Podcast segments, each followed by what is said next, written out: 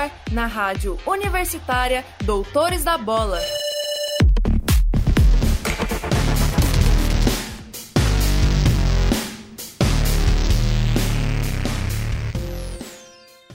Olá, ouvinte! Eu sou Amanda Dutra e começa aqui o Doutores da Bola, seu programa esportivo da Rádio Universitária. E hoje, neste dia 18 de março, você vai conferir a terceira reportagem da série Mulheres no Esporte. Das quadras de handball, conheça Babi Erenhard, goleira gaúcha que integrou a seleção brasileira feminina medalhista de ouro por três vezes nos Jogos Pan-Americanos. Do handball para o automobilismo, você acompanha o perfil do ex-piloto Michael Schumacher. E você conhece o esportista Davi Araújo? Pois vai ficar sabendo sobre a vida e carreira deste representante brasileiro da modalidade jet ski. Além dessas histórias, você confere informações sobre as mudanças na Série C do Brasileirão e suas implicações aos times que disputam o campeonato. Com o posicionamento do técnico da Aparecidense, Eduardo Souza, saiba como essas mudanças impactam o único representante goiano da terceira divisão. Você também vai ficar por dentro das últimas sobre a etapa da Stock Car em Goiânia, os Jogos Abertos de Goiás e o nosso querido Goianão 2022, que já se aproxima da reta final. E acha que acabou por aqui? Você ainda vai conhecer a história do hino do tricolor gaúcho, o Grêmio. Então, vem com a gente!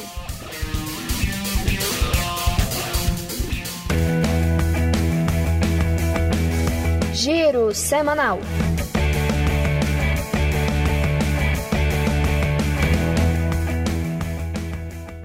Olá, ouvinte, tudo bem com vocês? Agora vamos dar início ao primeiro quadro do nosso programa, o Giro Semanal. Nele, vocês vão se informar sobre tudo o que aconteceu nessa última semana no esporte goiano. O Campeonato Goiano está chegando ao fim, e seus quatro semifinalistas já foram definidos. Atlético e Vila se enfrentam em um lado da chave, já Goiás e Porá medem forças do outro. O Vila passou pelo Goianese no último sábado, dia 12. O jogo aconteceu no estádio Onésio Brasileiro Alvarenga, em Goiânia.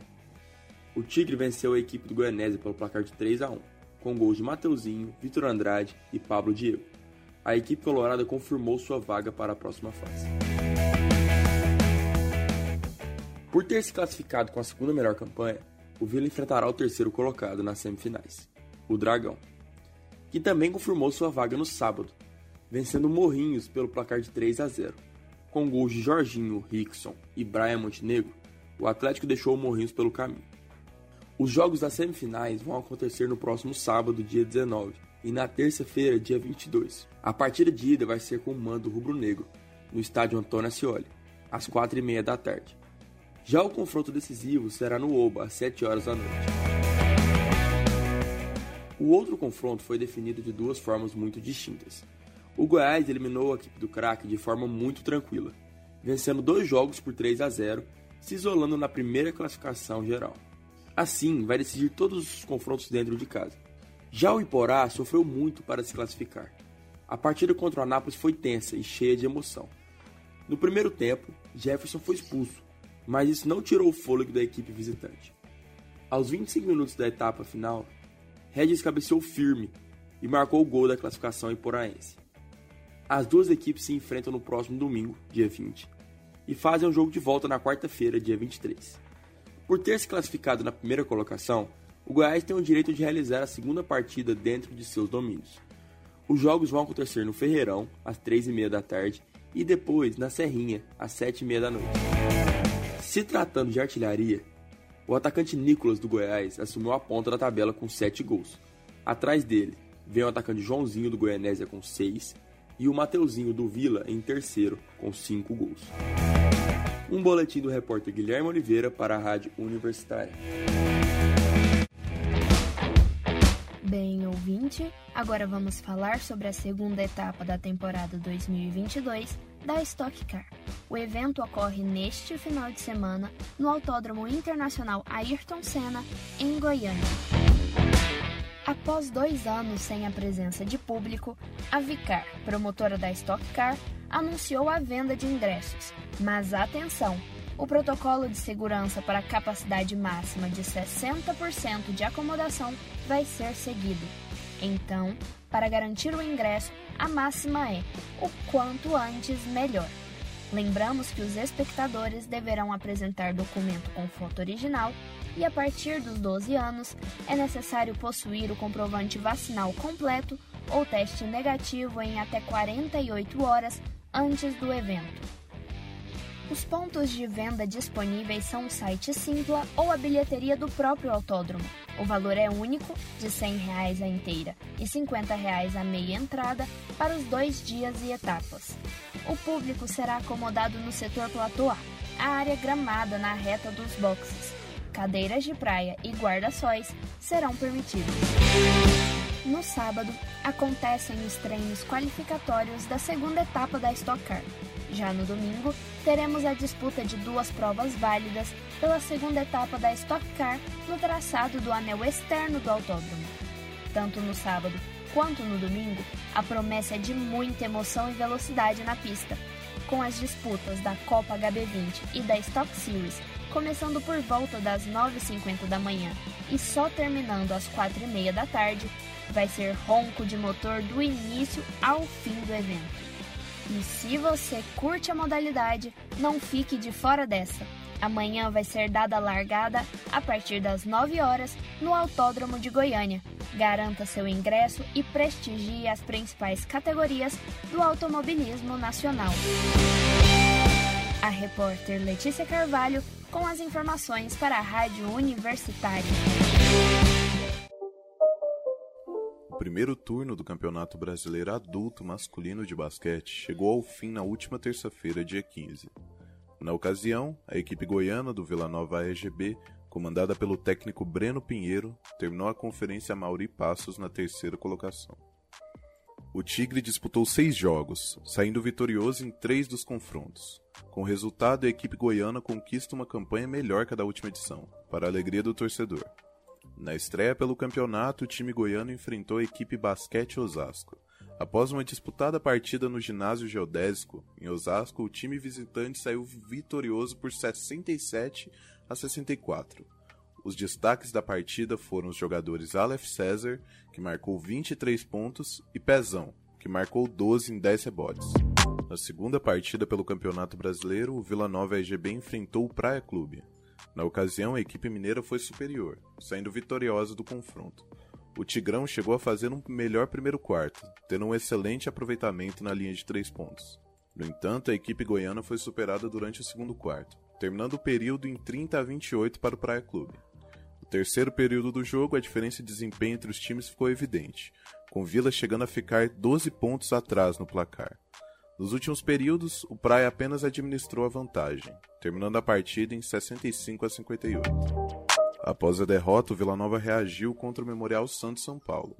Com um jogo de ataque e defesa consistentes, o time goiano se manteve superior em três dos quatro quartos, conseguindo impor seu jogo e vencer com uma grande vantagem, de 81 a 62. O cestinha da partida foi mais uma vez o atleta Aleph César, com 25 pontos marcados. Com a segunda vitória, o Tigre alcançou 15 pontos no campeonato e chegou a assumir liderança provisória da conferência. Na quarta partida, o Vila venceu o Botafogo Basquete, no ginásio Lineu de Moura, em São José dos Campos. Nos momentos iniciais da partida, o Colorado manteve uma vantagem avassaladora, chegando a abrir 18 pontos de diferença contra a equipe carioca. Nos quartos seguintes, o Botafogo reagiu consideravelmente e chegou a virar o jogo, entrando em vantagem para o último período em 55 a 54. O quarto tempo do confronto foi o mais disputado. O Vila Nova conseguiu abrir vantagem novamente nos dois últimos minutos de jogo. Apesar da atuação de Wilson Glorioso, maior pontuador da partida, com 21 pontos registrados. O confronto terminou em 74 a 65 para o Colorado Goiano. No penúltimo confronto do turno, o Tigrão enfrentou o Sodier LSB Mesquita. Nesse confronto, o Vila chegou à segunda derrota do campeonato mas até então se manteve na liderança provisória. Na partida em questão, a equipe do Mesquita foi superior tecnicamente. A atuação do cestinha Diego Gomes, de 29 pontos, foi decisiva para o resultado final, de 90 a 81 para a equipe do Rio de Janeiro. O Vila voltou a perder na última partida do turno, após uma derrota avassaladora pelo time São José Desportivo, por 91 a 52. A equipe goiana perdeu a liderança da conferência. A partida foi dominada pela equipe joseense. A atuação decisiva foi do armador Arthur Pecos, com 16 pontos marcados e 11 assistências. Com o resultado, o Vila Nova EGB terminou o turno em terceiro lugar na Conferência Mauri Passos. O retorno está marcado para o dia 2 de abril. Após essa fase do torneio, as quatro melhores equipes de cada chave avançam para as quartas de final. Com as informações, o repórter Pedro Marinho para a Rádio Universitária. Olá, ouvinte do Doutores da Bola. Agora você ficará por dentro do que rolou nas finais dos Jogos Abertos de Goiás, que ocorreram em Goiânia. O maior evento esportivo do estado teve que ser adiado após o anúncio das datas do Exame Nacional do Ensino Médio, ENEM, que coincidiram com a fase classificatória da competição, o que atrasou todo o cronograma. Isso aconteceu porque muitos dos locais onde ocorreriam jogos tiveram que ser utilizados para a prova. Por isso, as partidas da final foram entre os dias 11 e 13 de março. Estiveram presentes cerca de 3.800 atletas em 25 modalidades diferentes. E segundo a Secretaria Estadual de Esporte e Lazer, CIO, ao todo, a competição movimentou 16 mil pessoas, considerando todas as etapas regionais desde o ano passado. A capital goiana teve 14 locais de competição. As disputas de futsal, basquete, vôlei e handball reuniram os seis campeões regionais de cada modalidade, no masculino e no feminino, realizadas nas cidades de Catalão, Goianésia, São Luís de Montes Belos, Lusiânia, Posse e Rio Verde. Além dos esportes coletivos, atletas de outras 21 modalidades também participaram da etapa final em diversos pontos de Goiânia. Os Jogos Abertos de Goiás também contemplaram, nesta edição, disputas de paradesporto. As modalidades foram natação, atletismo, tênis de mesa, para badminton, basquete em cadeiras de roda e vôlei sentado, com várias competições sendo realizadas no Centro de Excelência do Esporte, no centro da cidade. Em entrevista, o jogador de handball da cidade de Goiandira, Murilo Lohan, falou sobre o nível técnico que foi apresentado nas fases anteriores da competição. Abre aspas. O nível de competitividade das primeiras fases foi muito bom, não tinha nenhuma equipe que estava muito abaixo. Tivemos jogos muito bem disputados, em que não se tinha um favoritismo exagerado. Fecha aspas. Com a voz e produção da repórter Sara Borges para a Rádio Universitária. Até mais! Impedimento.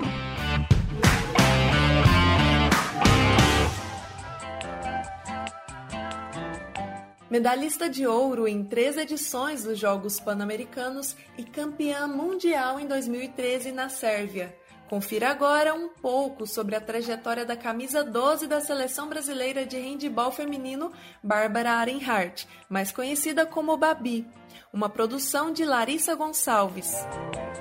Nascida na cidade de Novo Hamburgo, Rio Grande do Sul, Bárbara Elizabeth Arenhart, mais conhecida como Babi, é uma jogadora profissional de handball e uma goleira campeã mundial. Vestindo a camisa número 12 da seleção brasileira de handball feminino, a atleta hoje tem 35 anos e 1,82 de altura.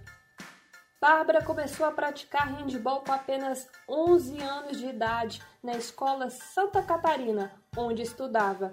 Segundo a própria jogadora, jogou a princípio como um hobby, ao lado das amigas, de sua irmã mais nova e de seu irmão mais novo, jogava por diversão e como uma brincadeira, mas para ela acabou sendo amor à primeira vista.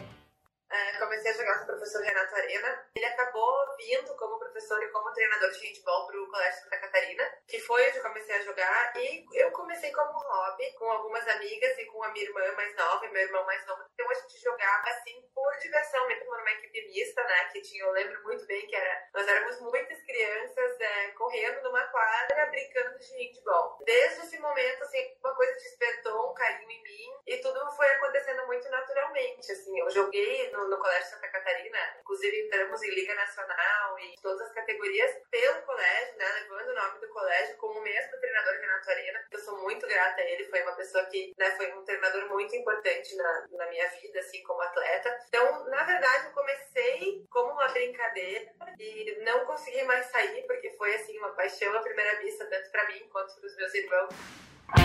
Babi explicou que foi para o gol principalmente por conta de sua irmã, um ano mais nova que ela. As duas não gostavam de contato físico e não se sentiam habilidosas o suficiente para jogarem na linha, por mais que tentassem. Eu fui parar no gol, porque eu era muito ruim, eu era um desastre em qualquer outra posição, assim, eu era aquela típica criança que meio assim, desengonçadinha, né, eu joguei na linha, tentei tudo, então eu fui pro gol porque eu não, não era muito rápida, nem, nem muito, é, como é que eu vou te dizer, não tinha muita agilidade pra jogar na linha, não gostava de muito contato físico, então acabei indo parar no gol e me descobrir, sem querer, mas por, por, realmente por falta de outras habilidades. Aos 13, iniciou sua carreira em um clube de sua terra natal. Sua primeira equipe foi o Santa Fivale. Babi jogou nela por sete anos, até que despertou o olhar e o interesse do cenário europeu.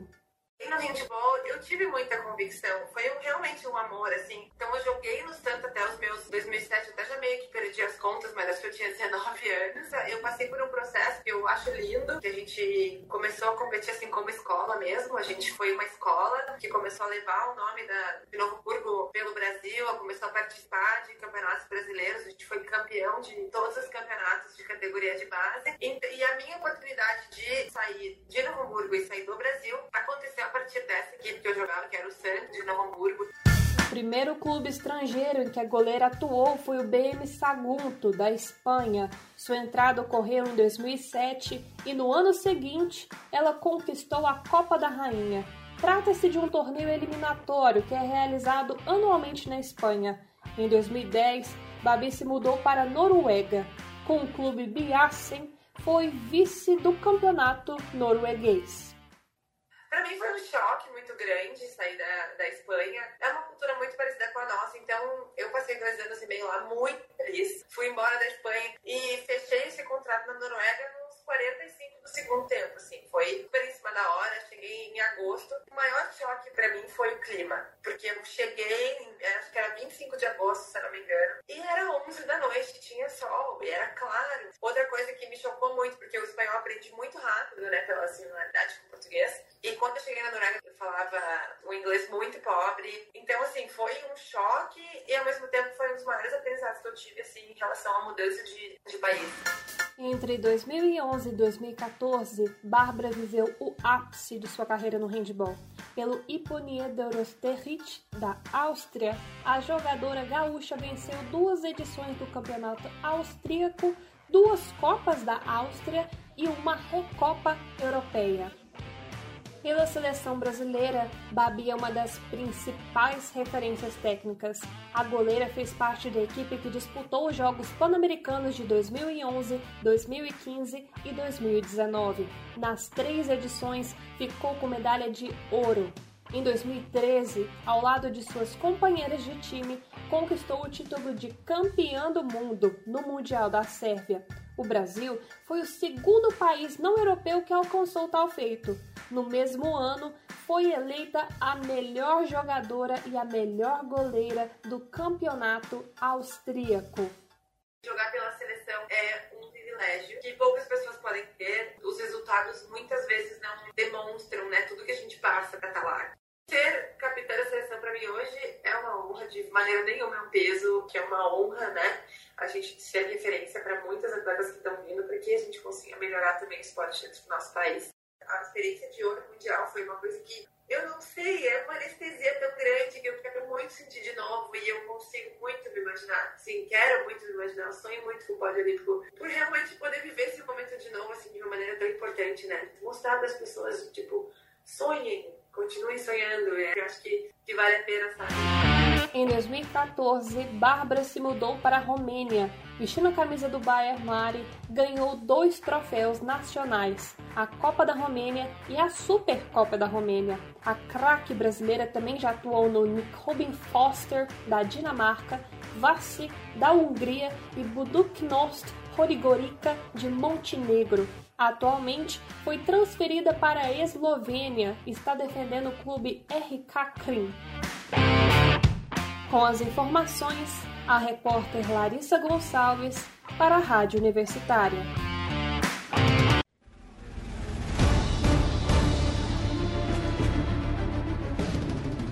Michael Schumacher foi um dos maiores pilotos da história do automobilismo. O alemão construiu uma carreira sólida, principalmente quando corria pela Ferrari, equipe na qual ganhou a maior parte de seus títulos mundiais. Confira agora a história do heptacampeão da Fórmula 1, seus primeiros passos na categoria, as maiores conquistas e o trágico acidente que o afastou do mundo. Uma produção de Vitor Santos. Michael Schumacher é ex-piloto de Fórmula 1. Nascido em 3 de janeiro de 1969, em Hurt, cidade próxima à Colônia, o piloto é considerado um dos maiores da história, sendo multicampeão e detentor de vários recordes. O primeiro contato do piloto no meio automobilístico profissional foi com a Fórmula 3, onde o alemão foi campeão em 1990. O piloto fez sua estreia na Fórmula 1 no ano seguinte, quando foi contratado pela Mercedes. A pista de estreia do jovem piloto foi Spa-Francorchamps, na Bélgica, pista onde venceu na categoria pela primeira vez, em 1992, quando dirigia pela Benetton. O primeiro título mundial de Schumacher veio no ano de 1994, ano do fatídico acidente de Ayrton Senna. O título do alemão foi o tanto quanto polêmico, pois haviam fortes suspeitas de irregularidades com os carros da equipe de Michael. Além disso, na corrida-chave para a decisão do título, o piloto se chocou com Damon Hill, seu principal adversário na competição. Em 1995, Michael Schumacher se tornou o bicampeão mais jovem da história da Fórmula 1. Após o título, que mais uma vez foi cercado de polêmicas em relação a Benetton, o piloto mudou de ares. Foi para a Ferrari. O primeiro ano da lendária parceria Schumacher-Ferrari foi dramático, pois o piloto perdeu o título na última corrida em decorrência de uma colisão com Jacques Villeneuve. Foi na Ferrari que o piloto conviveu com a única lesão de sua carreira. Por conta de problemas técnicos, o alemão colidiu contra uma parede de pneus a 107 km por hora e quebrou a perna. Após o revés, Michael Schumacher deslanchou dirigindo o lendário carro vermelho da Ferrari. Em 2000, o piloto ganhou seu primeiro título com a equipe italiana, quebrando o jejum de 21 anos da equipe.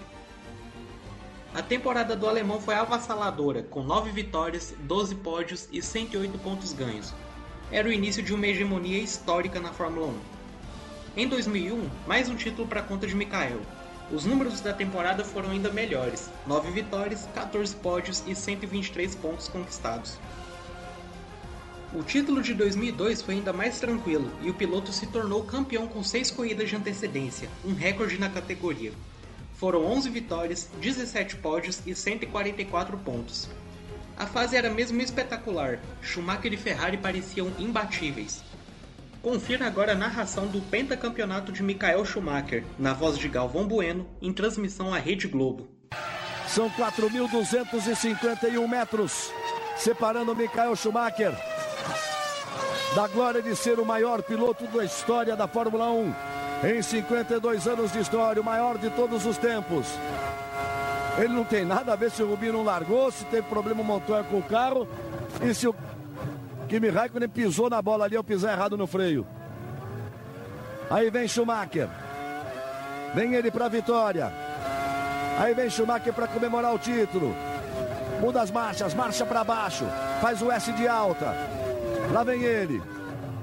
Contornando a curva para a esquerda. Kimi Raikkonen está perto. Aí vem Schumacher. Vem se aproximando do trecho final da pista. Vai para o mergulho final. Para a direita, para a esquerda. Vai apontar Schumacher. Vem para a vitória, vem para o quinto título mundial. Lá vem ele. Última volta, Michael Schumacher. Uma, duas, três, quatro, cinco vezes campeão do mundo. Aí vem Schumacher, apontou, vai receber a bandeirada. Michael Schumacher! Vence o Grande Prêmio da França e ganha o título mundial. Pentacampeão da Fórmula 1. Aí está a vibração do maior piloto de todos os tempos nos números na história da Fórmula 1. É o quinto título mundial de Schumacher com mais uma vitória. 61 vitórias na carreira. Oito vitórias em 11 provas desta temporada. 11 pódios em 11 provas dessa temporada. Mais um recorde quebrado, campeão com seis provas de antecipação. Michael Schumacher, este alemão fantástico, mágico no volante. Conquista a vitória em segundo Raikkonen, em terceiro Coulter, em quarto Montoya, em quinto Ralf Schumacher, em sexto Jason Button. O campeonato de 2003 teve um gosto especial. Isso porque, com a sexta conquista mundial de Fórmula 1, ele se tornou o maior vencedor da categoria, superando o recorde de Juan Manuel Fangio. Na temporada em questão foram seis vitórias e seis pódios, com 93 pontos conquistados. 2004 Esse foi o ano do último campeonato mundial de Schumacher. O título veio no lugar onde praticamente tudo começou para o piloto, Spa-Francorchamps. Na temporada foram 13 vitórias, 15 pódios e 148 pontos. Em 2006, Michael Schumacher se aposentou das pistas. Porém, em 2010, o piloto retornou ao cockpit de um Fórmula 1, correndo pela Mercedes. Os três últimos anos do alemão foram muito diferentes da sua carreira. Em 2012 veio a aposentadoria definitiva. O piloto deixava a categoria com 7 títulos mundiais, 91 vitórias e inúmeros recordes. Em 2013, um acontecimento marcaria para sempre a vida do piloto. Enquanto esquiava pelos Alpes franceses, Schumacher caiu e bateu a cabeça em uma pedra. O piloto ficou em estado crítico de saúde, com um sério traumatismo craniano. Atualmente, o estado de saúde de Schumacher é incerto, pois apenas familiares e amigos íntimos têm acesso ao piloto. Michael Schumacher é visto como uma das maiores lendas do automobilismo. Até os dias de hoje, poucos conseguiram alcançar os números expressivos do piloto, que deixou a sua marca permanente nas pistas de Fórmula 1. Uma produção de Vitor Santos para a Rádio Universitária. Prorrogação.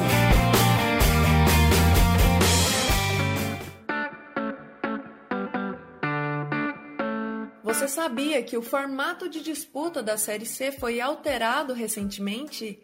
Na reportagem a seguir, você fica por dentro de todas as mudanças que ocorreram na terceira divisão do Campeonato Brasileiro e quais suas implicações aos times participantes da competição. Com o posicionamento do técnico da Aparecidense, Eduardo Souza, saiba como essas alterações impactaram o único representante goiano da terceira divisão. Reportagem de Amanda Dutra e Yandre Rayelen. Confira!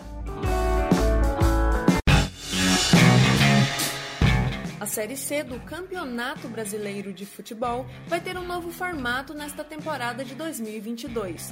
Após uma reunião entre a CBF e as 20 equipes participantes desta edição, foi decidido que o torneio vai ser em turno único. A primeira fase da competição, que antes dividia os times em dois grupos com 10 equipes em cada, disputando entre si, agora será na fórmula todos contra todos. E com a mudança, não mais haverá uma divisão regional, o que pode promover maior valorização do campeonato e visibilidade aos times mais modestos. Neste novo esquema, os 10 melhores ranqueados do torneio contam com uma vantagem: poder jogar 10 partidas em casa e outras 9 fora, enquanto os outros clubes 10 partidas como visitante e apenas 9 como mandante. Já a classificação destes clubes vai ocorrer de modo similar ao formato antigo. Os oito primeiros colocados vão avançar para a segunda fase, porém agora após 19 rodadas disputadas. A segunda etapa permanece seguindo os parâmetros do formato antigo, com a divisão dos oito times classificados em dois grupos em jogos de ida e volta. A partir disso, o líder de cada grupo avança para a final da competição. E ainda, os dois melhores de cada chave sobem para a Série B, enquanto os quatro piores times da primeira fase caem para a Série D do Campeonato Brasileiro. Já o campeão da Série C será decidido em uma final entre os líderes de cada chave. Reunião aconteceu no dia 4 de fevereiro, em que foi realizado o Conselho Técnico do Campeonato Brasileiro Série C. Todos os times participantes da terceira divisão estiveram presentes na votação. A decisão veio por 12 votos a favor da mudança, contra 8 votos das equipes que não acataram a escolha. A Aparecidense, atual campeã da Série D e única equipe representante do estado de Goiás, votou a favor. Ao lado do clube de Aparecida de Goiânia, também falaram sim para o novo formato as equipes Volta Redonda, Ipiranga, São José, Remo, Paysandu, Manaus, Mirassol, Figueirense, Confiança, Brasil de Pelotas e Botafogo São Paulo. Os votos contra a decisão foram todos de equipes nordestinas. Com exceção do Confiança, único time do Nordeste que mudou seu lado no dia da votação, entraram em consenso já nas reuniões anteriores as equipes ABC, Altos, Atlético Cearense, Botafogo da Paraíba, Campinense, Ferroviário, Floresta e Vitória. Possivelmente, as equipes do Nordeste não entraram em acordo com a proposta da CBF por serem uma chave muito forte nas disputas. O antigo formato, como era dividido entre equipes de uma mesma região, acabava por, de certa forma, favorecer estes clubes.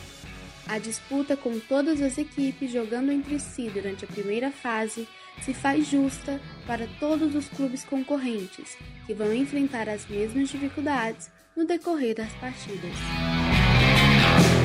Em entrevista, o técnico da Presidência, Eduardo Souza, aprova a mudança no formato da terceira divisão. Eduardo também enfatiza que desta forma a disputa vai ter um maior equilíbrio e melhor qualidade. É, a mudança do regulamento acho que traz um equilíbrio maior para a competição, né? Você enfrenta todas as equipes, Antigamente você enfrentava as equipes duas vezes dentro do seu grupo, então poderia ter uma, uma diferença técnica entre o grupo A e o grupo B. Então agora aproxima-se mais do formato da Série A e da Série B. Então acredito que o campeonato tende a ter uma qualidade maior, um investimento maior das equipes nesse novo formato.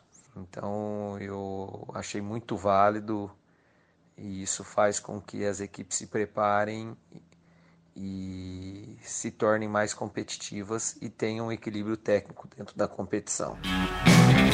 Quanto ao novo formato, com as partidas sendo em turno único contra todas as equipes, o técnico afirma que isso não aumenta ou diminui as possibilidades do clube conseguir um acesso à Série B. A Série C hoje é um campeonato muito rentável desportivamente para os clubes, né? Equipes que já figuraram dentro do, do cenário de Série A por muitos anos, caso de Vitória, Figueirense. Então isso mostra que o futebol brasileiro hoje está se estruturando. Hoje as equipes que têm mais camisa elas precisam se estruturar ainda mais, porque as equipes emergentes elas estão surgindo, né? acredito que, esse, que essa mudança no, no regulamento possa facilitar ou diminuir as chances de, de acesso. Eu acho que o acesso é uma consequência mas você tem que primeiro pensar em, em montar uma boa equipe, se organizar e posteriormente lá na frente você pensar nisso aí. Após tropeços do elenco durante o Campeonato Goiano, o clube foi eliminado ainda na primeira fase do estadual. Porém, a diretoria da Aparecidense reformulou o elenco para disputar o Brasileirão Série C, como afirma o comandante do Camaleão.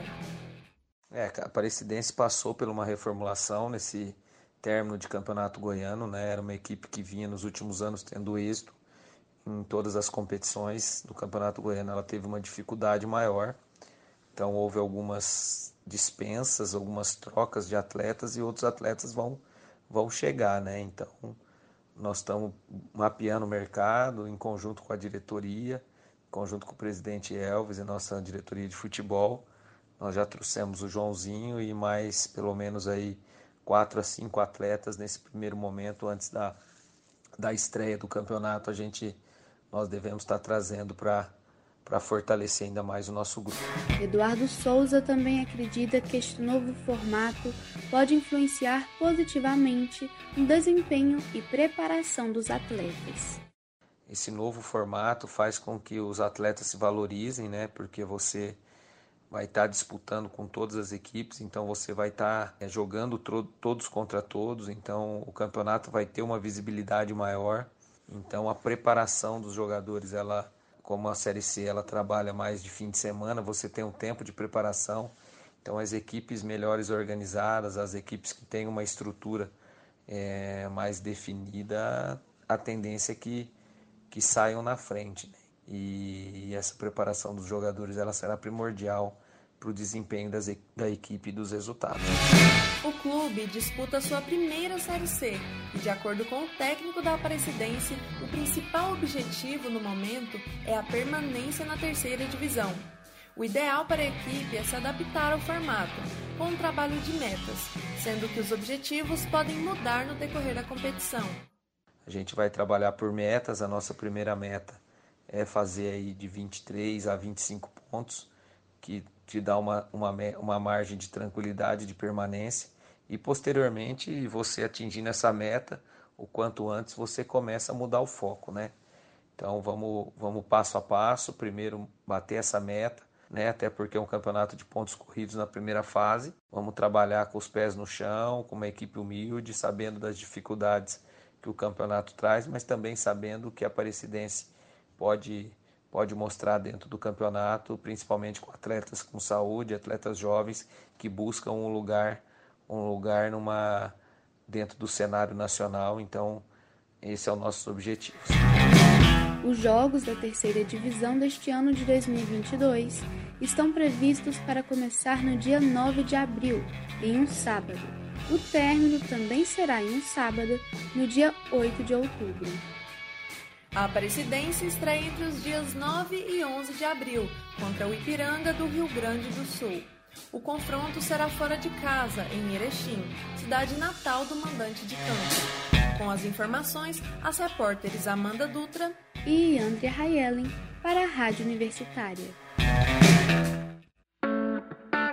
Davi Araújo Prado é um dos maiores nomes do jet ski.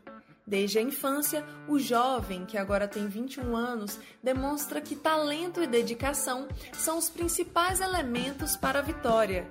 Só no ano de 2011 foi campeão brasileiro em duas categorias e trouxe três títulos da Europa. Com apenas 12 anos de idade, surpreendeu a todos e venceu a principal categoria de velocidade das que competiu, garantindo o título de campeão mundial, algo inédito na história do jet ski brasileiro.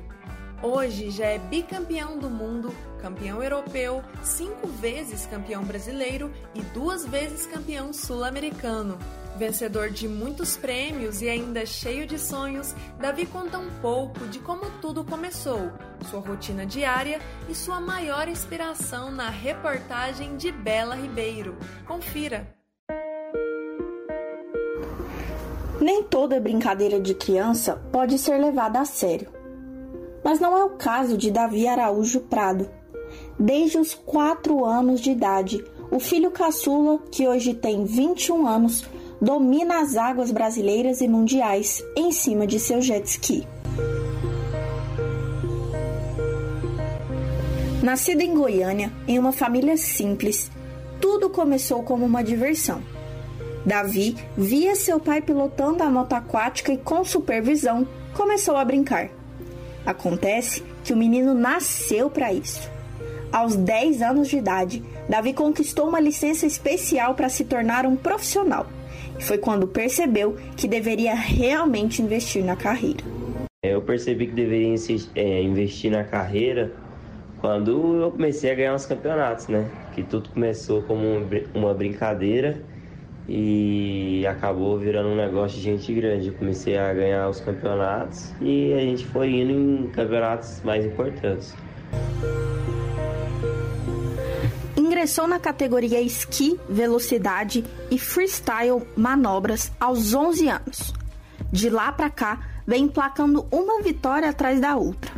Só no ano de 2011 foi campeão brasileiro em duas categorias e trouxe três títulos da Europa. Com apenas 12 anos de idade, surpreendeu a todos e venceu a principal categoria de velocidade das que competiu, garantindo o título de campeão mundial, algo inédito na história do jet ski brasileiro. Hoje já é bicampeão mundial, campeão europeu, cinco vezes campeão brasileiro e duas vezes campeão sul-americano. Para garantir tanto resultado, é preciso uma rotina rigorosa, o que não é difícil para um menino extremamente dedicado e comprometido. Eu treino de segunda a sexta, musculação, tava fazendo é, bike também, né? andando na rodovia, uns 60 km de bicicleta. Só que por agora eu parei, né? Inclusive eu tenho que voltar. Mas isso aí ajuda bastante no cardio. E final de semana, sábado e domingo, eu vou pro lago treinar. Aí eu vou depois do almoço e treino o dia inteiro. Mesmo já tendo conquistado praticamente todos os prêmios possíveis dentro do esporte, o jovem Davi demonstra que os sonhos não terminaram e ainda tem objetivos a serem alcançados. O objetivo de fazer o meu esporte ser mais reconhecido nacionalmente, porque ele é muito mais reconhecido lá fora, né, em outros países do que aqui. E tenho objetivos também de é, conquistar novos patrocínios, né, para poder tornar o meu esporte mais sustentável, né, para ser mais é, um trabalho do que um hobby. Como praticamente tudo e todos na vida, mesmo com tanto talento, Davi enfrentou dificuldades que quase o fizeram desistir. Já passei por dificuldades que fez eu pensar em desistir sim, que no caso foi por conta de jet ski, dá muito problema, né? Porque como é motor e ainda mais que anda dentro d'água, né? O motor nenhum é feito para andar com água. Então já pensei por conta disso, pela dificuldade e pela falta de mecânico que tem aqui no estado de Goiás. Graças ao apoio e ao incentivo da sua maior inspiração, Davi continua firme no esporte. A relação com o pai se mostra uma das coisas mais importantes da vida do jovem. Minha maior inspiração ah, tem sido meu pai mesmo. Meu pai ele começou a competir e aí depois ele parou para eu competir, né? E aí minha maior inspiração é meu pai mesmo. Vale lembrar que na história de 25 anos da Associação Brasileira de Jet Ski, Davi Araújo Prado é considerado o maior fenômeno do jet ski de todos os tempos, quebrando recordes a cada competição. Uma narração e produção da repórter Bela Ribeiro para a Rádio Universitária. Conheça o hino.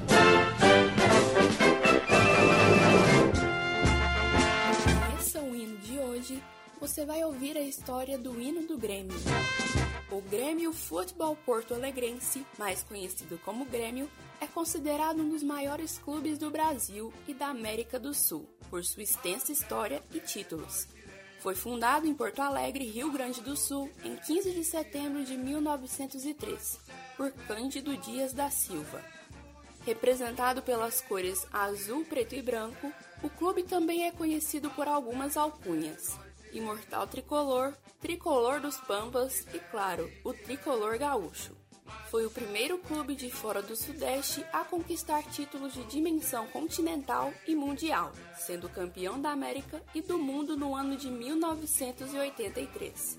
Sua torcida é estimada em aproximadamente 8 milhões de pessoas no país, de acordo com o Datafolha. 4% da população brasileira torce para o Grêmio. O primeiro hino do Grêmio foi composto em 1924 por Isolino Leal, que era jornalista e escritor. Na composição, exaltava a força e o amor que sentia pelo clube. Com alma acesa, em viva chama, por ela cante o nosso amor. Após 20 anos, em 1946, foi realizado um concurso feito pela diretoria do clube para a escolha de um novo hino. O escolhido foi a composição de Breno Blaut, filho do ex-conselheiro Otto Blaut e gravada por Alcides Gonçalves. No ano de 1953, o Grêmio decidiu realizar um novo concurso, mas desta vez para criar um hino comemorativo, devido ao cinquentenário do clube. Um dos participantes era o gremista Lupicínio Rodrigues, torcedor fanático e grande nome da música nacional, que veio a ganhar o concurso com sua composição. O hino foi composto por Lupicínio na cidade de Porto Alegre, no restaurante Copacabana. A brilhante composição acabou desbancando o até então hino oficial, de Breno Blaut, se tornando o hino oficial e atual do clube. A composição conta alguns fatos curiosos, e um deles é ser um dos poucos clubes do mundo que cita um jogador no seu cântico. O goleiro Eurico Lara, lenda gremista, considerado por muitos o maior jogador da história do clube, foi homenageado por Lupicínio. O jogador foi um dos heróis do Grenal Farroupilha e tinha sido impedido de jogar por problemas médicos, sob risco de morte. Eurico decidiu jogar e teve grande atuação no primeiro tempo do clássico considerado uma das melhores de toda a sua carreira. Foi substituído no intervalo, sendo encaminhado ao hospital de ambulância e falecendo semanas depois. Lara, o craque imortal, soube seu nome elevar. Hoje, com o mesmo ideal, nós saberemos te honrar, diz a letra. Dentre tantas histórias emocionantes e conquistas marcantes do tricolor gaúcho, não é à toa que seu hino é considerado um dos mais bonitos do futebol brasileiro. Com as informações, a repórter Bruna Alves para a Rádio Universitária. Mas o certo é que nós estaremos com o Grêmio de o Grêmio. O Doutores da Bola de hoje vai ficando por aqui apresentado por Amanda Dutra. Reportagens e produções de Amanda Dutra, Bruna Alves, Guilherme Oliveira, Larissa Gonçalves, Letícia Carvalho, Pedro Marinho, Sara Borges, Vitor Santos e Yandre Rayellen. Os trabalhos técnicos foram de Maurício César, orientação do professor Ricardo Pavan e monitoria de Amanda Dutra. Siga a gente no Instagram, arroba Doutores da Bola e no Twitter, arroba Doutores da Bola Underline. Acesse o site radio.ufg.br e fique muito bem informado. Acesse também o site do Doutores da Bola. Pesquise por Doutores da Bola UFG 870.wordpress.com e confira notícias e reportagens sobre o mundo esportivo, principalmente sobre o Goianão 2022. Você pode conferir o programa de hoje e também os anteriores no Spotify e Deezer. Basta procurar por Rádio Universitária UFG Laboratórios. Até a próxima!